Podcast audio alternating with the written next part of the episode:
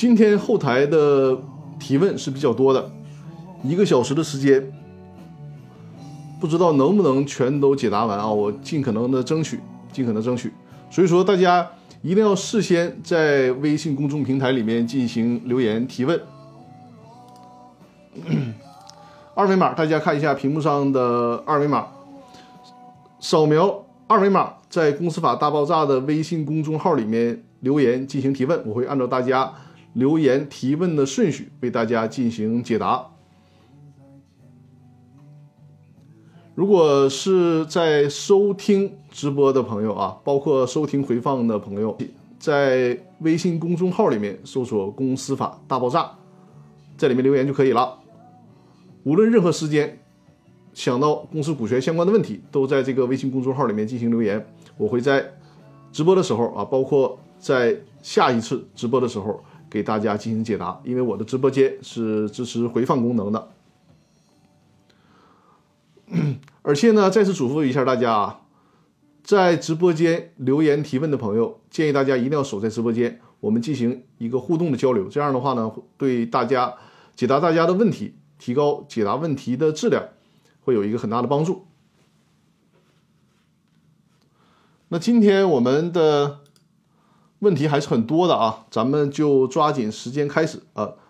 克拉克说：“张律师好，你好，你好，也是老观众了啊。”孙小丽说：“声音可以，好的，那咱们就正式开始。本来我是已经休假的啊，本来是已经休假的，但是大家也知道嘛，因为疫情的原因，没有办法出沈阳，那便休假也可以给大家正常的直播。”呃，感谢克拉克送出了这么多的礼物啊，谢谢！也欢迎大家多多的转发我的直播间，以及关注我的直播间啊，把我的直播转发给身边有需要的朋友，比如说转发到微信群呐、这个朋友圈啊，或者是新浪微博等等都可以，多多的转播。因为我的直播间主要讲解公司股权方面的问题啊，包括股权架构的设计、股权激励计划的制定、股东之间纠纷争议的解决。哇，感谢克拉克送出这么多的礼物啊！甚至包括公司解散清算的相关问题。咱们现在啊，进入主题，开始今天直播的内容。好，开始今天直播的内容。呃，今天的问题啊，就是大问题里面套着小问题。如果算上这些大问题当中的小问题，今天可能是想呃需要回答的问题，应该是在十五个左右。所以说，咱们抓紧时间。首先是翱翔的阿雄。他呢是通过司法考试实习的一位朋友，实实际上他的这个问题啊，上周上周直播的时候我们探讨过。那么这位朋友呢很细心，又把这个问题写了很多。简单点说啊，简单点说就是还在继续讨论，在公司增加注册资资本的时候，公司增加注册资本的时候，那如果比如说公司有三个股东，只有其中一个。他增加注册资本，呃，萌新也就是翱翔的阿雄在直播间哈，那太好了，太好了，正好我在回答你的问题啊，就是如果只有一个股东增加注册资本，另外两个股东不增加注册资本，这个时候如果有新的人啊，就是除了现有这三个股东以外，新的人想利用增加注册资本这个机会进到公司中来，那如果按照公司股东。按照实缴出资比例优先认缴出资。那么，这位朋友的问题就是，比如说，呃呃呃，甲、乙、丙、甲、乙、丙三个股东，只有丙认缴出资，但是呢，这次增资增资了一百万。那假设丙呢，他占百分之四十五的股权，他就认缴四十四十五万，剩下的五十五万怎么办？上一周我给大家强调的就是剩下那五十五万。在同等条件下，如果有新的啊，如果有新人进来，并非现有的股东，而是新人想进来，那么在同等条件下，这个丙现有的这个股东享有认优先认缴的权利。而翱翔的翱翔阿雄呢，他在曾经的司法考试的培训里面找出了一段就是网课的视频，在那段视频里边，那个老师呢讲解说这个是不应该的，然后如何如何。这个观点啊，首先我是。呃，不同意，就是这个网课的老师的观点的，因为实际上这个意到了，就是刘俊海教授那那个现代公司法，正好我把这个投屏投到屏幕上，因为翱翔的阿雄他想看一下，就是刘俊海教授的这本书，因为他手里没有这本书，这个就是《现代公司法》的这本书的封面，是第三版啊。看一下，我给把这个这本书这一页啊，第四百七十九页的截屏发上来了，可以看一下，就是我标黄的这一部分啊。哦，对我没有把那个幻灯片切换上来是吧？好，呃，回看一下啊，这个现在这个图像就是《现代公司法》这本书的封面啊，第三版。然后这一页呢，我标黄的部分就是刘俊海教授对于在这种情况下，公司已经决定增加注册资本，但是呢，只有其中一呃个别的股东认缴新增加的注册资本，那面对就是第三方面对第三方想利用这个增加注册资本的机会进到公司中来，应该怎么办？我呢是完完全全赞同刘俊海教授的这个观点的。为什么？为什么说需要参照？股权转让当中的股东就是现有的股东优先购买权呢，是因为基于有限公司的人和性。那么为了保持有限公司的人和性，在增加注册资本的时候，实际上如果你转换一下，就相当于什么呢？就相当于人家其他另那两个股东也同意认缴新增加的注注册资本，然后再转让给新的人。啊，第三方再转让给第三方，那在这个时候就不难理解，肯定是有优先购买权的，无非就是把中间这个环节省掉了，原有的股东不增加注册资本，而让新的股东增加注注册资本，那实际上还是会涉及到优先购买权的问题。所以说呢，为了保持有限公司的人和性，那在这里面现有的股东应该是可以参照优先购买权来，在同等条件下优先的认缴新增加的注册资本。如果大家想想，如果不是这样的话，那么就很容易造成什么呢？就是想引进新的股东，既然优先购买权实现不了，那就利用所谓的增加注册资本来打破这个现有股东的优先购买权。那么这个对现有的股东就是不公平了。所以说这个问题，实际上这个问题啊比较复杂，在直播间，尤其是我的直播间，主要的是面向非法律专业的朋友，是给企业家朋友来讲解啊。就是现在这个讲解可能是过于复杂了，我们就。到这里啊，点到为止。阿雄，你可以把这个页面截屏，然后看一下，这就是刘俊海教授那本书的这个截屏啊，第四百七十九页。好，好，我们切换回来啊，就是这个是对阿雄问题的提问啊。咱们接下来就看第二个问题了，因为咱开场这第一个问题呢是回应上周直播的内容啊，问题会有点复杂，但是是大家。不用担心，因为我的直播呢，主要是给面向企业家朋友啊，非法律专业、没有任何法律基础的朋友直播。尽可能我把大家的疑问，尤其是在实务当中的问题啊，给大家讲的浅显易懂，便于我们在合伙经营啊，在从事投资啊，在这方面，通过直播间内容的讲解，让大家对一些基本的公司股权法律知识的认知有一个了解。第二个妙，第二个问题啊，第二个问题提问的朋友叫妙心，这位朋友在不在直播间？阿雄说好的，谢谢张律师，不客气。妙心这位朋友在不在直播间？在的话告诉我一声。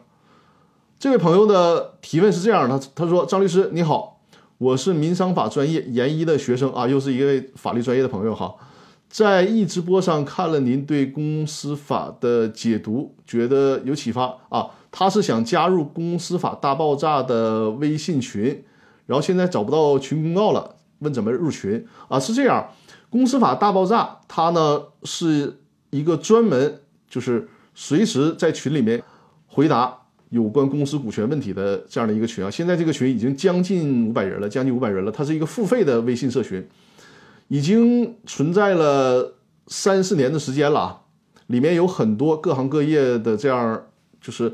不单单是有我和我的团队在里面，还有各行各业的一些专家，比如说税务啊、呃工商注册登记啊、专利啊等等啊这些专家朋友，我们都在这个群里，也欢迎大家加入这个微信群。在在这个，如果加入了公司法大爆炸这个微信群，就随时有什么问题，随时都可以在微信群里面进行互动、进行讨论。如果想加入这个微信群的话，就是在公司法大爆炸的微信公众号里面回复“入群”两个字啊。在《公司法大爆炸》的微信公众号里面，这个微信公众号就是哎，稍等一下，这个二维码再打一下啊。这个微信公众号在《公司法大爆炸》的微信公众号里面回复“入群”两个字就可以了。好，那咱们就不耽误更多的时间了，继续回答相关问题。第三个问题啊，第三个问题，吴少一，吴少一这位朋友在不在直播间？在的话告诉我一声，在的话告诉我一下啊。吴少一，现在该这位朋友的问题了。他的问题呢说，小股东怎样知道清算组的成员？这属于股东知情权诉讼的内容吗？呃，事实上，我觉得这个问题问的非常好，而且我也把这个问题呢作为了本次直播的这个主题。问题虽然简短，但很有代表性。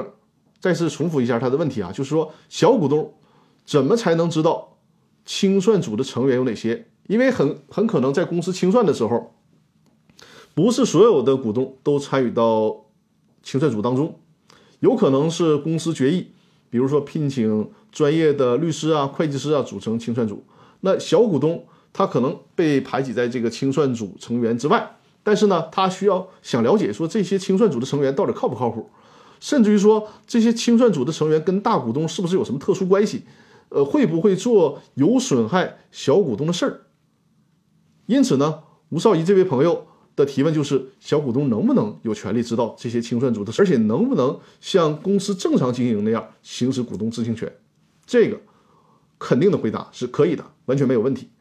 那为什么大家会有这样的疑惑呢？就是因为啊，吴少一提到这个这个问题，就是在公司清算阶段，股东能不能能不能有享有知情权，在公司法里面和在公司法司法解释里面没有明确的规定，所以说大家会很困惑，就是。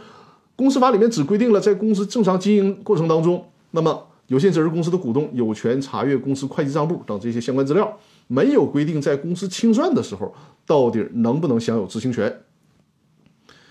所以大家有这种困惑吗？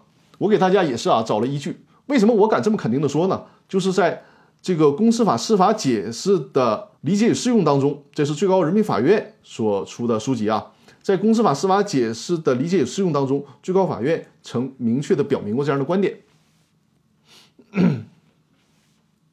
我是好，嗯，这个幻灯片投上去了。呃，大家现到现在看到这个屏幕上，就是最高法院关于公司法司法解释，它是因为是重订本嘛，原来那个公司法司法解释二的理解与适用时间太长久了，已经绝版了。后来呢，最高院又出了一个合订本，就是《公司法司法解释一二理解与适用》。你看，它右上角还写了一个，呃，这个重印本。那在这本书的，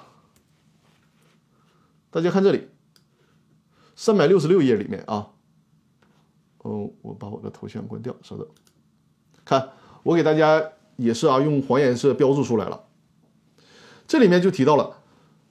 最高法院的观点就是，清算中公司的代表机构为清算组。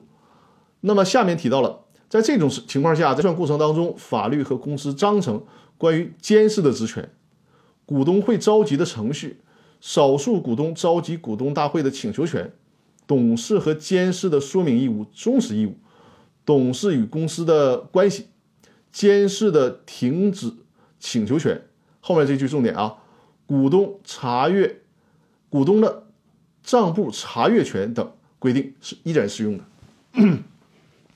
所以说有这个最高法院的观点啊，大家就应该可以放心了。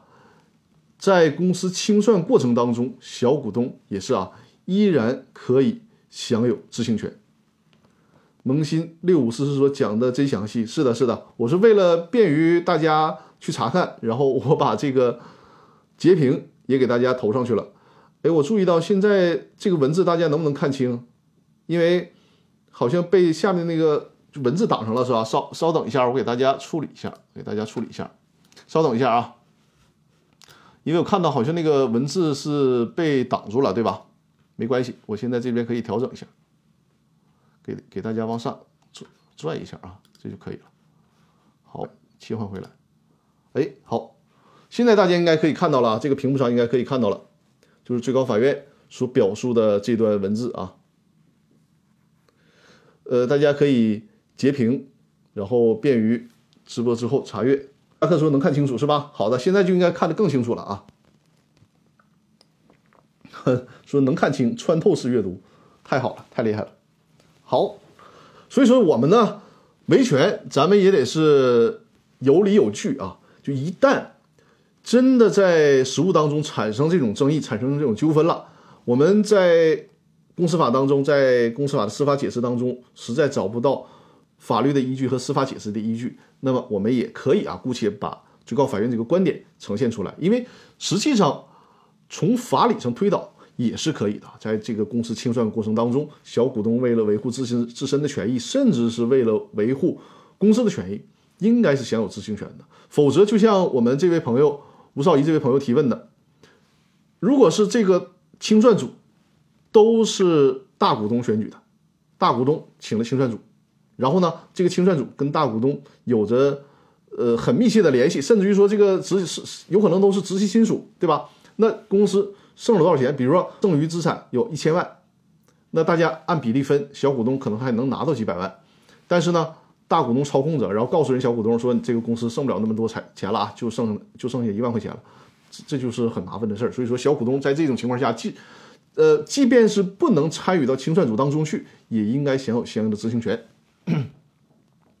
好，这是对呃吴少仪朋友的提问，我不知道有没有在直播间啊。好，稍事休息一下，我们来开这个第五个问题啊。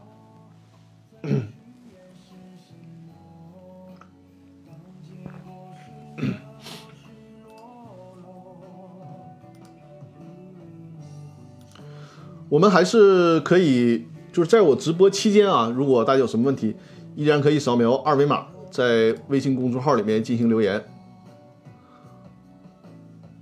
啊，克拉克，我看到你在后台有提问是吧？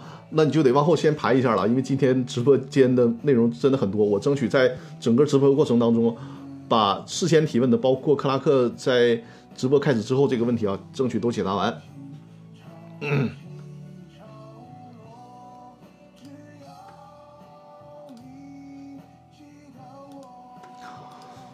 好，咱们回答第五个问题。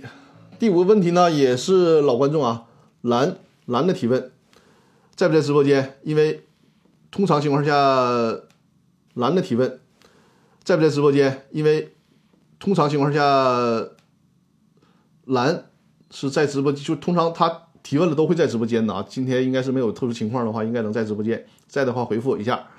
问题是，张律师，A 公司啊，A 公司它呢是某某市国有资产经营管理有限公司的。啊，你这个问题，实际上你这个 A 公司可能跟那个问题就是是呃是一家叫假设它叫 A 公司吧，这家公司呢是一个国有资产经营管理有限公司，有两个股东，一个股东呢是这个呃该市财政局持股百分之百，另一个股东是某某省财务开发有限公司，持股比例显示未公开。首先这个问题就有点奇怪了，哎，蓝在直播间，你看我说对了吧？通常。非常好的观众啊，非常好的观众，就是提问了之后守在直播间，这样的话咱效果会非常好。包括你这个问题啊，现在我就有疑问了。你说这家公司它是一个国有的资产管理公司，其中一个财政局持股是百分之百，但如果它是百分之百持股的话，它就不不应该存在另外一个股东了。这个在这个问题上就有点奇怪了啊。你可以进一步说明一下，在直播间里面留言进一步说明一下啊。后面的问题是说，请问 A 公司对外担保的决议是由谁出具才能有效？是财政局还是按国有还是按公司法国有独资企业的办法，呃规定的来办理？章程中未显示对外担保有权机关是哪里？我再给大家简单复述一下吧，就是这个国有资产公司，它呢如果想对外担保。因为我们知道公司法里面，公司法第十六条要求就是公司对外担保需要股东会或者董事会决议，具体由谁决议看公司章程。那么蓝他就有这个问题了，说这个这种国有资产公司，他对外担保应该是由谁决议呢？首先，哎，蓝在说，我也觉得很奇怪，但工商信息是这样显示的。我们那只能这样，我们只能假设了。如果是财政局百分之百持股，那么他就不可能有另外一个股东啊。再有呢，你需要再看一下，看工商信息的公示，或者是看营业执照，就这家公司它是不是特殊公司，就是说它的性质是不是国有独资公司。这点非常重要，你看它的性质是是不是国有独资公司？因为国有独资公司在公司法里面是一个。呃，跟艺人公司相类似的一个特殊的公司类型，如果是国有独资公司的话，是没有股东会的，是没有股东会的。它是由什么呢？是由国有资产监督管理机构来行使股东会的职权。所以说呢，如果你确定了这家公司它是一个国有独资，那么做决议就应该，除非公司章程有约定，如果没有特别约定的情况下。那就应该是国有资产监督管理机构，他来进行决议，就是能不能对外担保，由他来进行决议。我把这个手机放在这儿，是不是应该好一点？放这儿啊，好。如果蓝，你看一下啊，显示是国有控股，因为如果是国有控股的话，它就不应该是国有独资公司啊。不应该是国有独资公司，因为如果是国有控股，它就是两人以上的股东。如果是国有独资公司的话，它不设股东会，那么你这种决议通常应该是监督管理机构他们来进行决议。那如果啊，咱们再假设这个公司它真的是两个以上的股东，而且呢性质是一个国有控股的公司，那如果是国有控股的公司呢，它在公司法形式上它就是一个。两人以上的普通公司，在这种情况下，我们暂且啊，注意我的前提，暂且不考虑它企业性质的情况下，如果它就是一般的民营企业，那么就还是哈回到了公司法的第十六条，要么然是股东会决议，要么然是具体的看公司章程。如果没有公司章程的话，就是如果公司章程里面没有写明公司对外担保到底是由股东会还是由董事会决议，那么你可以拿到股东会决议也行。拿到董事会决决议也行啊。作为你的债权人，你拿到任何一个决议都是有效的，都会导致你的担保是有效的。但是，如果考虑到它的国有性质，你就不能只看公司法，还要看一个非常重要的法律，就是企业国有资产法。企业国有资产法里面，因为需要考虑到它的国有性质，一旦这个公司。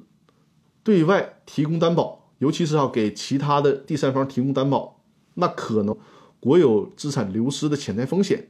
所以说，在这种情况下，我们需要遵循国有资产法当中对国有资产的保护。我们看啊，国有资产法的第五章就是关于国有资产出资人权益重大事项，其中的第三十条，其中的第三十条就把为他人提供大额担保作为了。认定国有出呃这个国有资产出资人权益的重大事项。同时呢，在这个国有资产法的呃资产法里的第四十五条里面规定了，未经履行出资人职责的机构同意，国有独资企业、国有独资公司不得有下列行为，其中就包括了为关联方提供担保。所以说，咱们双重双重考虑啊，即便是。你的这家公司，它是一个国有控股的企业。那在面对这种问题的时候，除了你要考虑公司法，就是呃股东会和董事会决议都可以。同时，你要再结合企业国有资产法的话，你就应该慎重，要拿到它的股东会决议，而不仅仅是看董事会决议啊！啊就为慎重起见，要拿到它的股东会决议才行。这是从实务的角度出发啊，就是你的这个规则，尽管。在法律里面没有一个明确的规定，但是我们在两部法律之间去推导，就是你作为一个国有性质的企业，无论是国有独资公司还是国有控股的公司，实际上对外担保涉及到有可能造成国有资产的流失，为谨慎起见，一定要这个决策它的权力机构要顶格，就是一定要拿到股东会的决议才可以啊，一定要拿到股东会的决议才可以。来说国有控股为什么一个股东持有是百分之百？因为你的这个工商登记就很奇怪，就是可能是有一些历史原因造成这个工商登记的不规范。实际上它不可能出现，如果正常情况下，它不可能出现这种情况，就是一个股东持股百分之百，然后然后他还存在另一个股东，这是不可能的。所以说这个问题你就你只能是去核实了，因为呃过去的就是怎么讲不规范也好还是怎么样，因为我我自己就碰到过我的客户里面有国企性质的客性质的客户，他实际上都没有在别。有一家公司，呃，在清理这个国有资产的时候，他发现呢，工商登记上有他们公司向另外一家公司投资，但实际上他们跟这家公司完全没有关系。然后后来工商局自己去查阅，发现实际上是搞错了啊，这种情况是有的。所以说你的这种情况，你所查到的这个书面的内容了，还是去深究一下里面的历史原因，看看是怎么形成的啊。就是如果是单纯考虑对于国有性质的企业。对外提供担保，如果单纯考虑这个问题啊，我建议你是至少你需要拿到股东会层面的决议，而不要满足于董事会的决议啊。呃，蓝说股东是财政局，那就是财政局在股东会决议上，呃，盖萝卜章就行了。咱可不能这么说啊，这个可不是萝卜章的问题啊，就是人家要是财政局的话，盖章那就是一个合法有效的公章。你要看就是这个财政局它是不是。在公司法里面所指向的就是国有资产监督管理机构啊，甚至于有时候你还要核实，他是不是受国有资产监督管理机构委托，就把授权给他了，行使这个职权，你要去核实这个问题啊。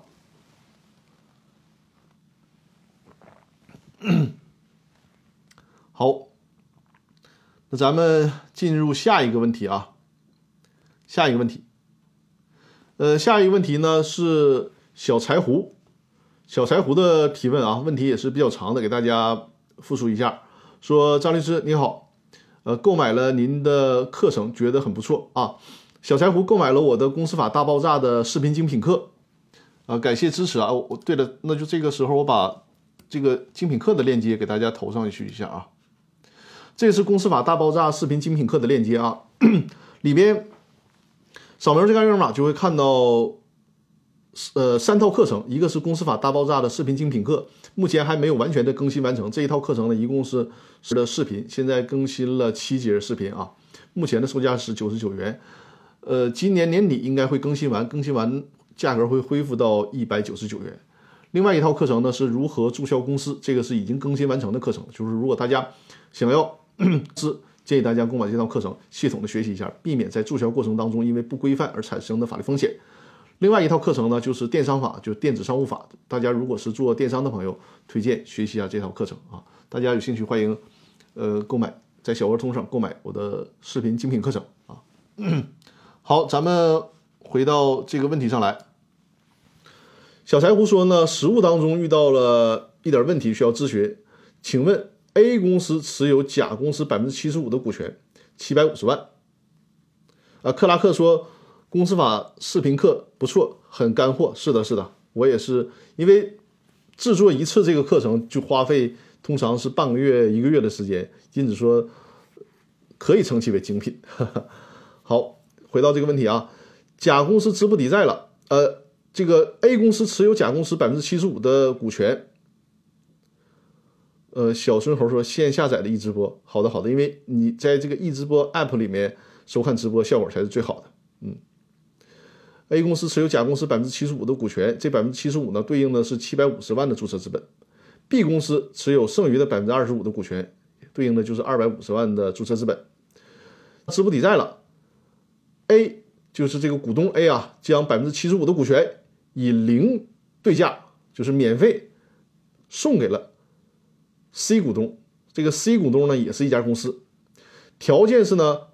这个 C 股东来承担甲公司的全部债务，这个是提的主干啊，就是说，呃，大家通常用字母代替，可能是就我我更习惯用人名代替啊，就是这样的话呢，大家可能印象会深深刻一些。没关系啊，就是大家记住，这个 A 是一个股东，B 也是一个股东，他们对应的是甲公司。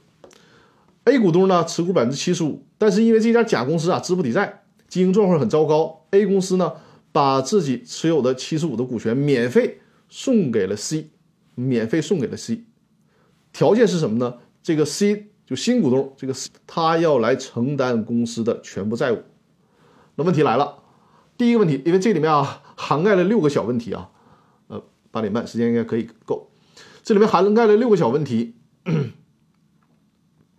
第一个问题是，B 股东不同意 A 转让，到期呢又不行使优先购买权，是否可以认定其放弃了优先购买权？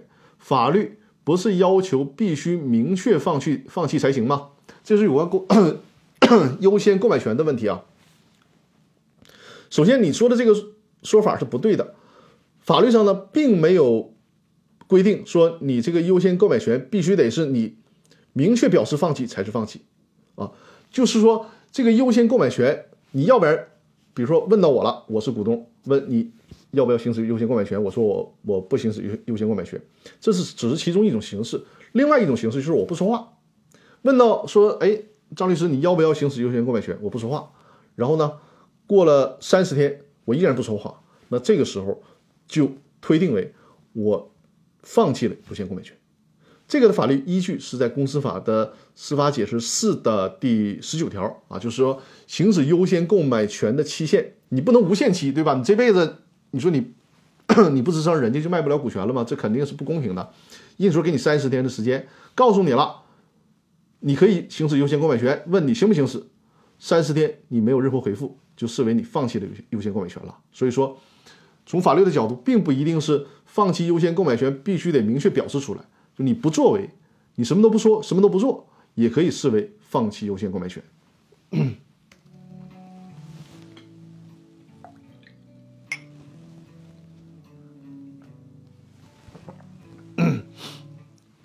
接着来第二个问题啊，就是这个小柴胡问题当中的第二个小问题：如果 A 股权转让给 C 之后，就是 A 股东的股权转让给那个新来的股东 C 之后。C 呢开始清偿债务，那这个股东 B 就是持股百分之二十五的这个股东 B 是否可以提起解散公司的诉讼？这个新股东 C 是否能以善意相对人为由来应诉？啊，大家这个问题大家听清楚了吧？就是说这个新的股东进来之后，开始替公司偿还债务了，然后呢，另就是原来那个小股东持股百分之二十五的小股东。能不能提起公司解散的诉讼？如果真提起了诉讼了，这个什么样的地位来应诉？首先啊，就是这个问题当中，小柴胡，你在不在直播间？在的话，告诉我一声啊。很奇怪，你像新来了一个股东，他呢要替公司偿还全部的债务，那这个事儿对于无论对于公司的债权人也好，还是对于这个股东 B 也好，都是好事啊。有人愿意替公司还钱了。那相当于说，你这个公司的价值由负数可能就变为一个正数了，对吧？这是好事儿。那很奇怪，为啥 这个股东 B 在这种情况下要求公司解散呢？你说你遇到了这么个大好人啊，小柴胡在直播间哈，很的很好很好。我们随时，因为你的问题很有意思啊，我们随时在直播间进行互动探讨。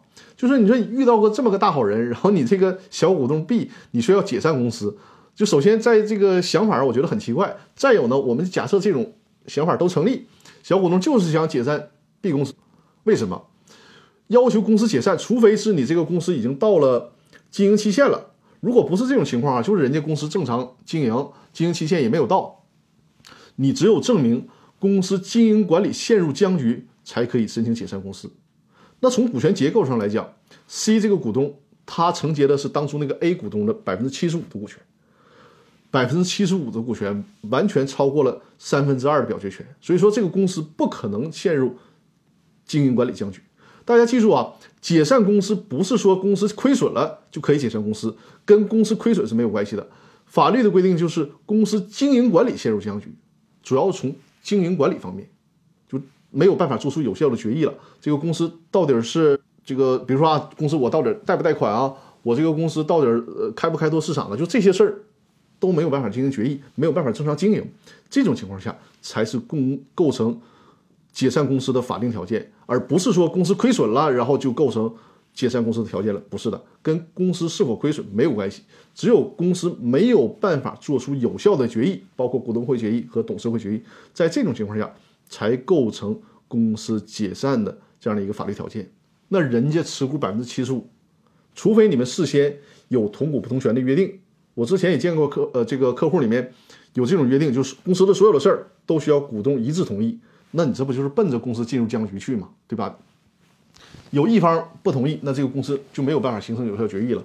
而这里面如果事先没有去做这种糟糕的约定，就是一个默认的，大家按持股比例行使表决权，那它不可能构成法定的公司经营管理陷入困难，因为所有的事儿，人家这个新股东 C 他持股百分之七十五，所有的事儿人自己就可以定了，对吧？所以不构成这个条件啊。假设说你提起诉讼了，这个新来的股东可以做什？他的诉讼地位是什么呢？因为被告肯定是公司，他的地位就是第三人。这个新股东啊 C 他的地位就是第三人。嗯。爱喝小小柴胡，啊，这个问题听明白了是吧？好的，好的。我刚才看上面有你问六五四四说课程跟喜马拉雅的录播一样吗？不一样的，我的公司法大爆炸的视频精品课跟喜马拉雅的那个音频课程是完全不一样的啊。呃，喜马拉雅的那个音频课程是免费的，但是这个视频课程是通过，就是这个以公司法大爆炸的视频精品课为例啊，是选取了。十个有关公司股权难点和热点的话题，然后通过幻灯片的形式啊，通过幻灯片的形式视频讲解的方式呈现给大家的。所以说和公司法大爆炸那个喜马拉雅 FM 上那个音频课程是完全不一样的。啊，感谢米基尼分享了我的直播啊，欢迎大家把我的直播多多分享出去啊。咱们接着来回答小柴胡的提问啊，呃，这里面是。小柴胡问题里的该回答第三个小问题了，第三个小问题了。呃，第三个小问题是说，B 要求 C 购买 A 公司股，A 就是 B 要求 C 购买 A 股权的时候，必须连同 B 百分之二十五的股权一同购买。但是呢，B 要求按原价购买，这个要求是否合理？C 这个股东啊，C 是否可以拒绝？呃，萌新说。非法律人士可以看吗？可以的啊！再次强调一下，无论是公司法大爆炸的视频精品课，还是喜马拉雅的 FM 的音频课程，还是我现在的直播课程啊，我主要面向的群体就是非法律专业的朋友，主要是给经营企业的这个企业家的朋友啊，投资人，还有甚至于说想参与公司的股权激励的这些被激励的员工，全是给非法律专业的朋友讲的啊！就是我所有课程面向的对象就是给非非法律专业的朋友讲的，所以说。非法律专业人士不但可以购买，而且主要适用的群体就是非法律专业的朋友啊。好，呃，小柴胡的这个问题啊，就说，这个小股东呢提出一个要求，你说你这个 C 股东你购买 A 股东股权的时候，你得连我的股权一起买啊，而且呢，价格因为人家那个 A 股东啊，免费白给。就是把这股权白给到 C，而这个 B 股东呢，不但要求说你这个 C 股东你得把我的股权一并买了，而且呢还得以一个呃二百五十万的价格来进行购买。这个我觉得，呃，小柴胡，你你这个例子当中的这个 B 股东啊，是真的是很有意思的那么一个人啊，比较奇葩的一个人了。呃，首先他提这个条，就是他提这个要求，除非是事先，因为有些情况下，包括在这个真的有这样的约定，就是说。相当于是一个利益的捆绑，共进退，就是一旦你其中一个股东出让股权的时候，那么买股权这一方需要购买其他股东所有人的股权，真的会有这样，现实当中确实有这样的约定啊。但是呢，如果没有这样的约定，就事先没有这样的约定的情况下，那么你作为另外一个股东，你说我进场了，我只想买张三的这个股权，然后李四说不行，你得把你得把我的股权也得买了，没这个道理啊，就是你不能强迫人家买，人家想买就买，不想买就不想买。但是还是前提啊，就是说你们事先没有特别约定。如果事先有特别约定，那没有办法了，你就需要遵守这个特别约定，共同购买，共同出让。如果没有约定的话，B 股东这个要求显然是不合理的啊。至于说他想，而且还想以一个相对高的价格强迫新的股东去购买，这就更没有道理了啊。这个是对这个问题的回答。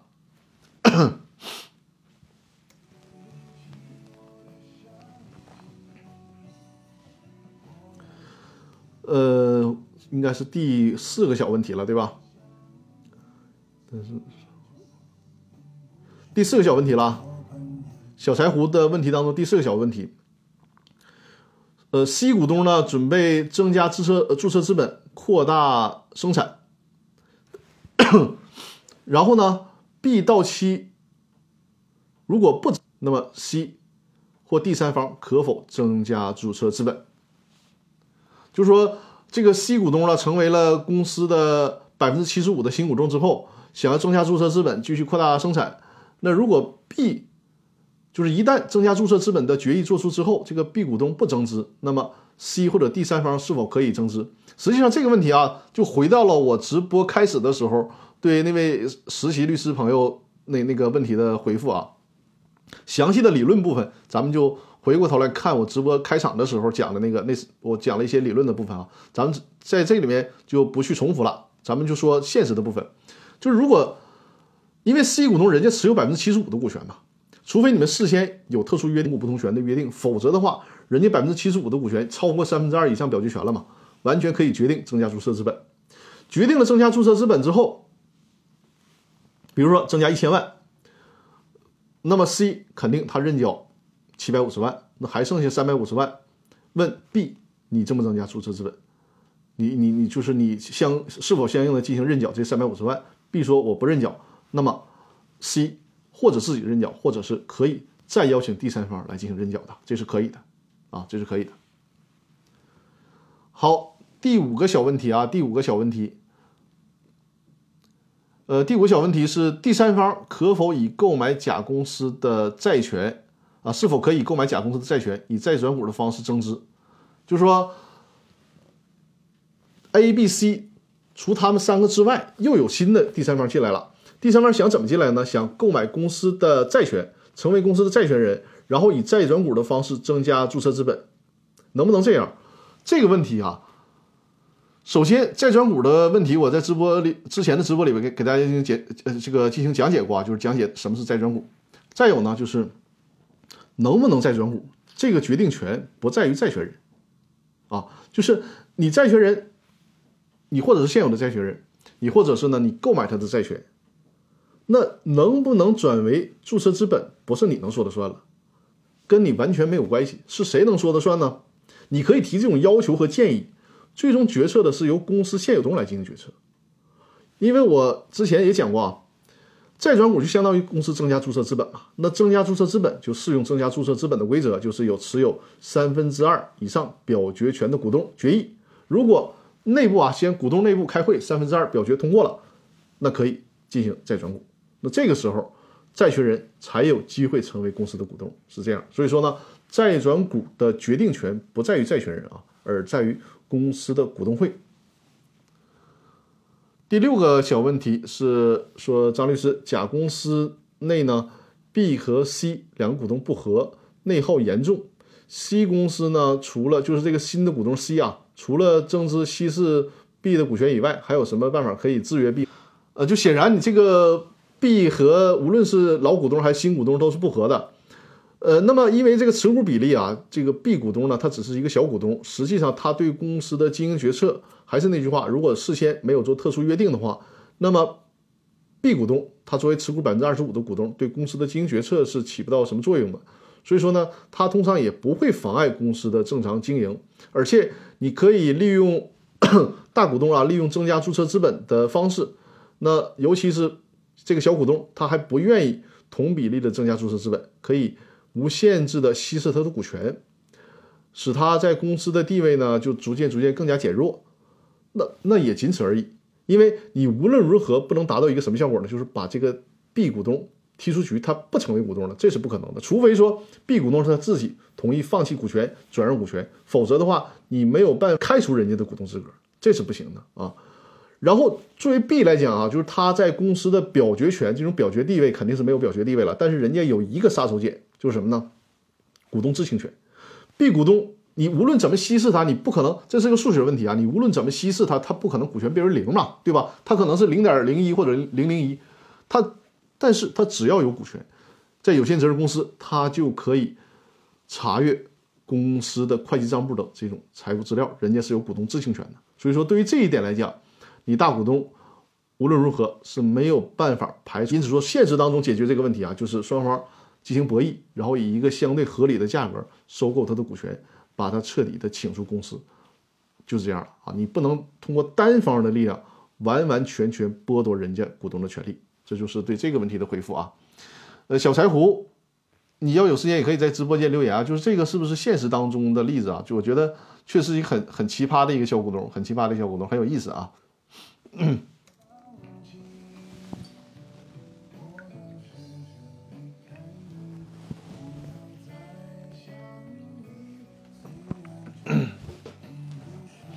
呃，小柴胡说明白了，收购是唯一选择。是的，是的，就是你想彻底的，你看他不碍眼吗？你想彻底的摆脱他，彻底的跟他说拜拜，那就得收购人家了。就是你无论怎么稀释，他终归还是有一点股权在公司的啊。小柴胡说是的，是现实中的例子，现现实中的例子确实是，就是公司里面有这样的一个捣乱的小股东，而且关键是。想法也很奇葩的一个股东啊，就是尤其是我说的，人家新股东进来了，要承担公司的全部债务，替公司还钱，然后这个小股东却要求公司解散，这确实是这个思维和思路没有办法进行合伙，没有办法共事啊，确实是个问题。你尽早的都让这个小股东离场吧。好，呃，时间也是挺紧的啊，咱们回答继续回答第七个问题啊，第七个问题。呃，克拉克，呃，第七个问题回复完了之后，就应该轮到你的问题了。稍等，别着急。第七个问题是，呃，张律师咨询个公司注销的问题。这个第七个问题里面啊，也是套着三个小问题啊。咨询个公司注销的问题。A 公司呢有两个股东，呃，一个是内资的公司 B，一个是香港的公司 C，都没有实缴出资。第一个问题啊。如果香港的公司 C C 公司注销了，会对 A 和 B 产生什么影响？先来看第一个问题啊，就是呃，为了我们大家便于理解，咱可以不用考虑它是不是香港公司啊，因为在这个问题里面，它是香港公司还是内资公司不重要，就是说它实际上就是这样的一个问题：公司有两个股东，其中一个股东公司还没解散呢，但是其中一个股东注销掉了。这个公司注销掉了，就相当于是一个自然人死亡了一样啊，这个公司不在了。那么对于现在的目标公司，这家 B 公司啊，呃，这家 A 公司还有另外一个股东，为了便于大家理解啊，就是我说我就是他这个 A 公司，我就说目标公司了，因为 A、B、C 的大家容易搞混，就这家目标公司。对于目标公司和另外一个股东有什么影响呢？因为他的这个问题提到了最关键的是，这两个股东都没有实缴出资，没有实缴出资。我们假设啊，注销的那家公司，他当初在这个目标公司认缴的注册资本是三百万，但他注销掉了。如果目标公司一旦资不抵债，或者是有什么情况啊，被债权人追讨债务，那很可能另外一个股东。他要对当公司的认缴那一部分的出资承担连带的出资责任，这个是对他的影响。你要说对目标公司有什么影响？那实际上，它更多的是对可能是对目标公司的债权人的影响，因为目标公司影响无非就是有一部分的注册资本没有收过来嘛。但是你像一个股东没有实缴出资之前就注销掉了。对于公司的债权人是一个损失，因为你将来你去向公司索要债务的时候，你会发现有一个公司有一个股东都没都没有了，然后因为正常情况下，如果股东在的话，那股东应该履行出资义务，去替去为公司还债，那你找不到找不到主了嘛？这就是对公司债权人的影响。所以说啊，在这种情况下，相应影响最大的就是另外一个股东，他有可能要为那个注销的公司。没有实缴出资那部分承担出资义务，再有呢，对是就是这个对公司的债权人，有可能导致有一部分的债权没有办法获得清偿啊。呃，这个问题当中第二个小问题啊，你在直播间，好的好的，你的这个名字应该怎么读？我真的不会读啊。问题是 C 公司在什么情况下可以注销？就是这个，呃，C 公司在什么情况下可以注销？你是指这个香港的公司在什么情况下可以注销吗？呃，这家 首先咱们系呃，如果是他是香港香港公司啊，我们就没有办法进行回答了，因为我们是内地的律师嘛，和人家香港地区的我们适用的法律是不一样的。我们假设，我们假设这个 C 公司它是一个内资的公司的情况下，它如果想要注销，那么得先有公司解散。因为一个公司一直到注销，这个就是我公司法大爆炸视频精品课里边的那个课程啊，就是如何注销公司。你的这个问题实际上在那个视频精品课里面，给大家看一下这个二维码，我我还是把二维码打在这里面。在那个视频精品课里面有专门有一集，就是如何注销公司。因为注销公司的前提是你得先解散，解散之后清算，清算完成之后才能注销。那公司解散呢，也分为自行解散和被迫解散。自行解散就是我这个股东，呃，公司经营期限到了，我们不想继继续经营了，那么解散，这是一种情况。还有一种情况呢，就是虽然经营期限还没有到，但是咱们股东觉得干得太累了啊，这个也没啥前途，那么我们决定不干了啊，从今天开始公司解散，这也是一个解散。被动的解散呢，比如说公司因为什么违法的情况，结果呢被，那么就这就是被迫解散。那在这种情况下，无论是主动解散还是被迫解散，下一步面临的就是。清算，清算那就需要债权人申报债权，然后清理公司的资产，先得还债嘛。还完债之后，如果有剩余财产，那股东按照出资比例进行分配；如果没有剩余财产，还完债就完事儿了，那就可以注销了。但是如果在还债的过程当中发现资不抵债，就是你对外欠了很多钱，但公司那么多公司的这些资产。没有办法充分的偿还公司所欠的债务，那还需要转为破产程序，还需要走破产程序。走完破产程序之后，才会注销掉。所以说啊，这个注销是一个很漫长的过程，而且在这里面也需要很多的程序进行规范，不能随意的就把公司注销掉。这是对你第二个问题的进行回答，就是有关公司注销的问题，还是推荐大家购买这个视频精品课里面如何注销公司的那条课程啊。另外呢，第三个小问题啊，第三个小问题，如果注销了，那么 A 公司注销的时候还需要提供 C 决议等资料吗？呃，这个问题呢，怎么讲？就是首先你的这个问题相对来讲混乱一些，因为你没有搞清楚就到底是哪家公司注销。我们假设啊，我现在推测你，呃，你说目标公司注销的时候是否会因为原股东注销了无法提供资料而无法注销？这个不会啊。呃，你你现在说的这个就是很有代表性了，因为如果这个目标公司要注销的时候，你说他之前的股东没了，这个呢有没有影响？有影响，有影是如果那个股东他没有实缴出资，有可能导致你在公司清算的过程当中资产不够偿还债务，那么就会影响到你整个的注销程序。但我们假设一种情况，就是即便那个已经注销掉的股东，相当于已经死亡的股东，他没有了。但是呢，公司的资产足以偿还公司所欠的债务，这个也不会影响公司注销程序的啊。这是对股东，就其中一个股东消亡了的情况。那什么情况下会影响到公司注销呢？主要是公司自身的问题，公司的重要的资产、重要的主要的财产、账册、重要文件等这些东西丢了。就会导致公司没有办法正常的进行清算，从而没有办法正常的注销。明白我的意思吧？就是 你上面那个股东他的生死存亡，那是一个其次的问题，是自身你的资产这种资产情况能不能查清？另外，因为有很多情况，这个公司它糟糕到什么程度呢？就是公司的账都没有了，公司的账都没有了，你怎么怎么进行清算呢？怎么去统计公司到底有哪些资产？对外欠不欠谁钱？然后呢？对外有没有其他债权？没有办法，在这种情况下，就会导致公司没有办法进行清算。那怎么办？会追究相关责任人的责任责任啊！你比如说，你公司的控股股东或者是高管，你们没有好好经营这个公司，本来公司的高管们是有义务保存公司的这些重要资料的，你给弄丢了，导致公司现在没有办法进行清算，债权人可以向这些有责任的管理人进行追责！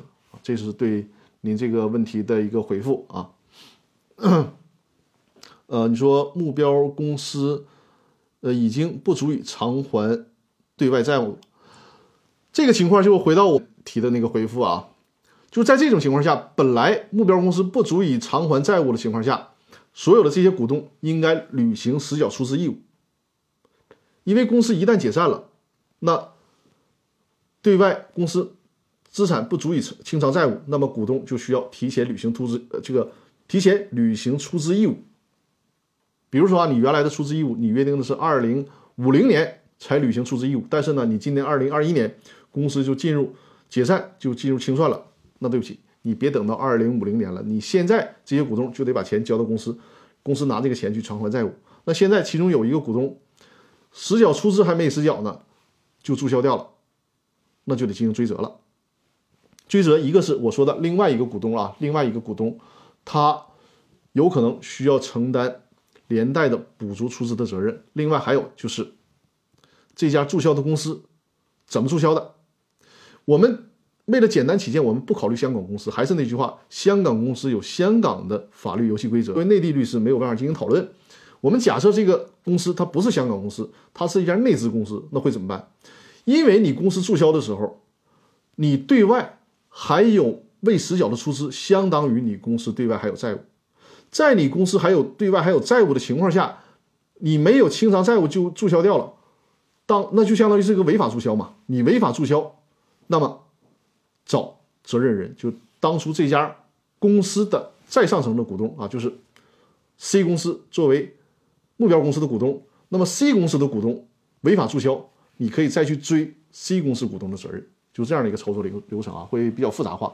但是如果你的这个问题里面涉及到了这家公司是 C 公司，那恐怕你还得请香港的律师来帮助你维权啊。就是从我们大陆地区的法律规定来看，如果这家 C 公，我会告诉你如何维权，就是刚才我说的这个步骤，因为他有应该出资的义务，没有履行出资义务，就把公司注销掉了，有可能损害到相应债权人的利益，是有可能涉及到违法注销，所以说需要。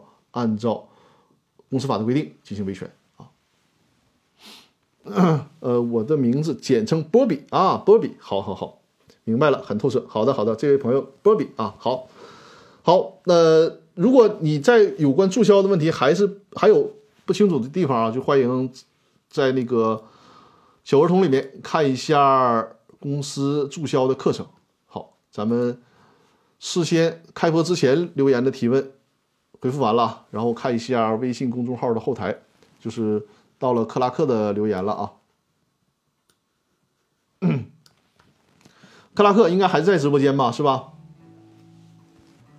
回答克拉克的问题啊，说你好，张律师，A 公司间接持有 B 公司百分之六十七的股份，甲持有 A 公司百分之一百分之五十一的股份，B 公司啊在好。B 公司增资重大事项是不是直接甲就可以控股呃甲就可以控制？哎呀呵，这个挺绕啊！我我思考一下，A 公司间接持有 B 百分之六十七的股份，甲持有 A 公司，你这个 A 公司间接持有 B 公司的股份是什么意思呢？就是 A 公司 A 公司持有某个持股平台，然后这个持股平台持有呃持有这个 B 公司的百分之六十七的股份吗？是这个意思吗？然后甲公司持有 A 公司百分之五十一的股份，B 公司增资重大事项是不是甲直接就可以控制？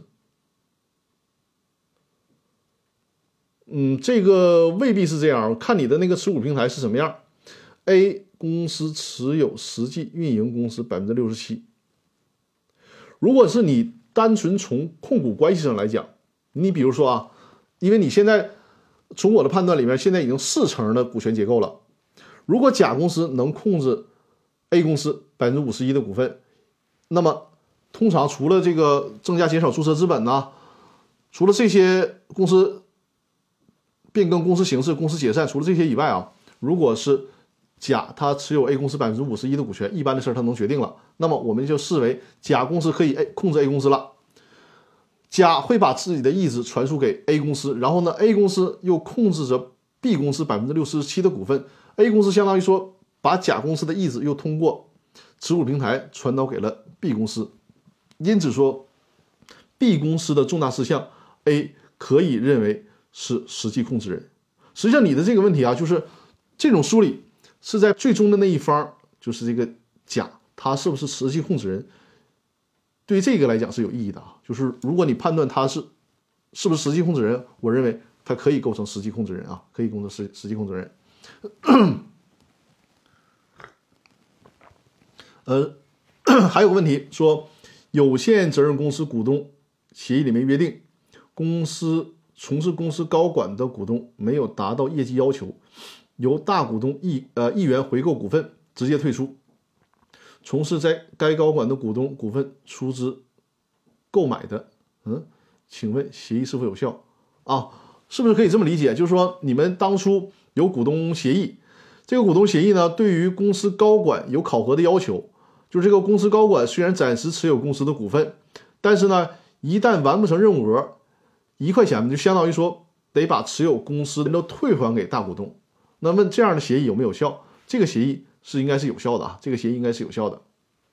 它类似于一个对赌协议，对赌协议总体的方针就是股东和股东之间对赌是没有问题的啊，股东和公司之间的对赌是，呃，在某些特定的情况下才能才能认定为有效，否则的话就是无效的啊。所以说你这个情况这是可以的，是有效的。再看一下后台还有没有新的提问，正好啊一个小时的时间。今天的密度确实非常非常大啊，密度确实非常大，嗓子有点顶不住了。呃，克拉克说明白了，谢谢。好的，好的。呃，我直播的时候没有遗漏大家的问题吧？感谢克拉克的比心啊，感谢送出的礼物，谢谢。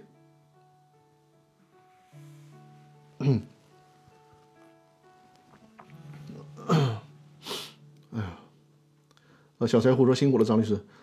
谢谢谢谢，感谢大家的支持啊！欢迎大家多多点击我左上方的头像关注我的直播间，也欢迎大家把我的直播间啊，包括《公司法大爆炸》的这个音频节目啊，推荐给身边的朋友啊。对，这里面我展示一下另外一个二维码啊，这个是什么呢？是我的抖音的账号啊，抖音的账号，大家可以直接在抖音里面搜索张根张根源律师，或者是。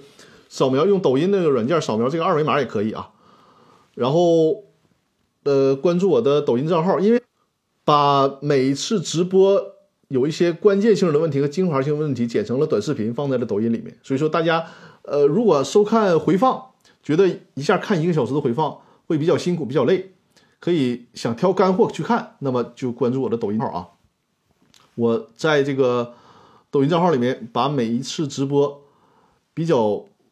呃，重要的问题，然后剪成短视频的方式，每次一分钟到两三分钟不等啊，就是最长可能也就三分钟左右，剪辑成短视频。这样的话呢，大家会更高效的去收看一些重点的问题啊。呃，米洛关注了我的直播，谢谢谢谢。克拉克说线下股权课，我离沈阳近，张律师是不是在北京啊？我是在，我是在沈阳啊，我是在沈阳。但是呢，我的客户现在已经辐射全国了，就是全国很多地方都有我的客户。如果大家有任何法律服务的需求啊，包括起草股东协议啊、设计股权架构啊，包括制定呃公司章程、制定股权激励计划，甚至说股权激励的考核，是我和郎总啊，郎总也上过我的直播间做这种股权激励计划的。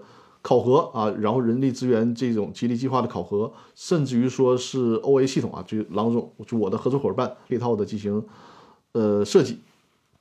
那么包括股东之间纠议呃争议纠纷的解决，包括公司的解散清算等等，如果有线下的法律服务，包括常年法律顾问的这个需求啊，都可以和我的和我联系，我会我和我的团队会。给家大家提供这种线下的法律服务需求啊，如果想联系我的话，就是在《公司法大爆炸》的微信公众号里面回复一，就会看到我的联系方式啊。呃，克拉克说在沈阳举行线下股权课程多好，嗯，未必举行线下股权课程吧，但是我一直有这个计划，可能受疫情耽搁，就是能出去之后啊，这个疫情彻底结束了，能出去之后，我会多去全国各地。和线下就在线下和我的这些听众和观众们多多搞这些小型的见面会，有什么问题我们可以在线下进行沟通和交流，应该是为期不远。嗯，原本那几次的计划因为疫情的原因耽搁了，这波疫情结束之后，如果可以的话，十一月底啊，或者是十十二月各地的朋友见见面啊。呃，看看大家还有什么新的问题吗？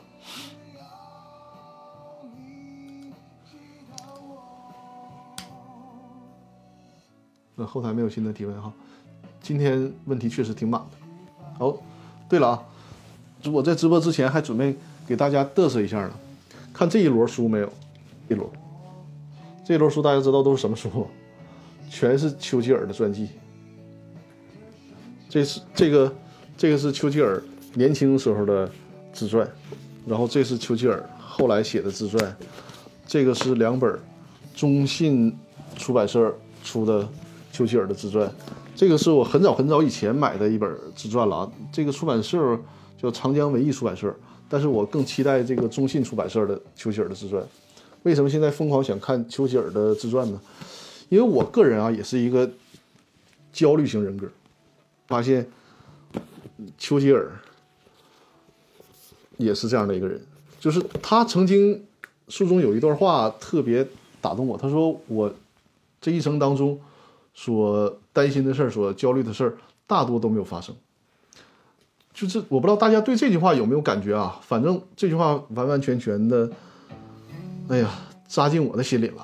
就是这种是焦虑型人格的一个，呵呵呃，怎么讲呢？一个特点就是担心很多事儿，但实际上也可能大多数杞人忧天了。那小财胡说喜欢丘吉尔张律，是的，是的，很喜欢，很喜欢。嗯，还是那句话，就觉得觉得好像是一个病友一样，高攀人家了。但是确实是因为我在得道上听了很多有关呃焦虑啊、抑郁症啊这些方面的课程啊。就是他在分析，当然了，咱达不到这个抑郁症、抑郁症的程度啊。但是，很多人，包括在内，很多人确实是，就是什什么事儿先把他们坏处想，然后就造成很多事儿可能在没有发生之前，在没有发生之前是，甚至于可他可能是根本不会发生，但是也给自己造成了很多的困惑。所以说，我想在这里面找到一些，呃，怎么讲呢？就是这这些这些大咖们。他们如何克服这种心理的一些人生经验吧？萌新六五四四说：“我们也追随，很好很好，有机会我们交流交流读书的心得。”呃，今天的时间已经超时了，已经超时了，我还有一份合同要改，再加上明天公司法大爆炸音频的课程还没有录制，还没有剪，所以说接下来下播之后还得再忙一阵儿。嗯，那就祝大家周末愉快。我们啊，每周日晚上的八点啊，每周日晚上的八点，呃，要不要再打一下二维码？这是二维码，欢迎大家关注“公司法大爆炸”的微信公众号啊。每周日晚上的八点会进行直播，一个小时的时间，一个小时的时间啊。周末愉快，张律，谢谢谢谢，也祝大家周末愉快啊。然后，因为我是假期嘛，明天会出会会出去小玩一下，小玩一下，放松一下啊。但是大家可能明天会很辛苦啊，周一的时间正常都是上班的。呃，课程小额通，啊你这样再看一下那个小额通的二维码是吧？好的，这是小额通的二维码，大家购买课程的话是小儿小额通的二维码。啊，托克维尔啊，托克维尔，你是一直在直播间吗？还是刚来？好的，我们下周再见啊！大家如果有。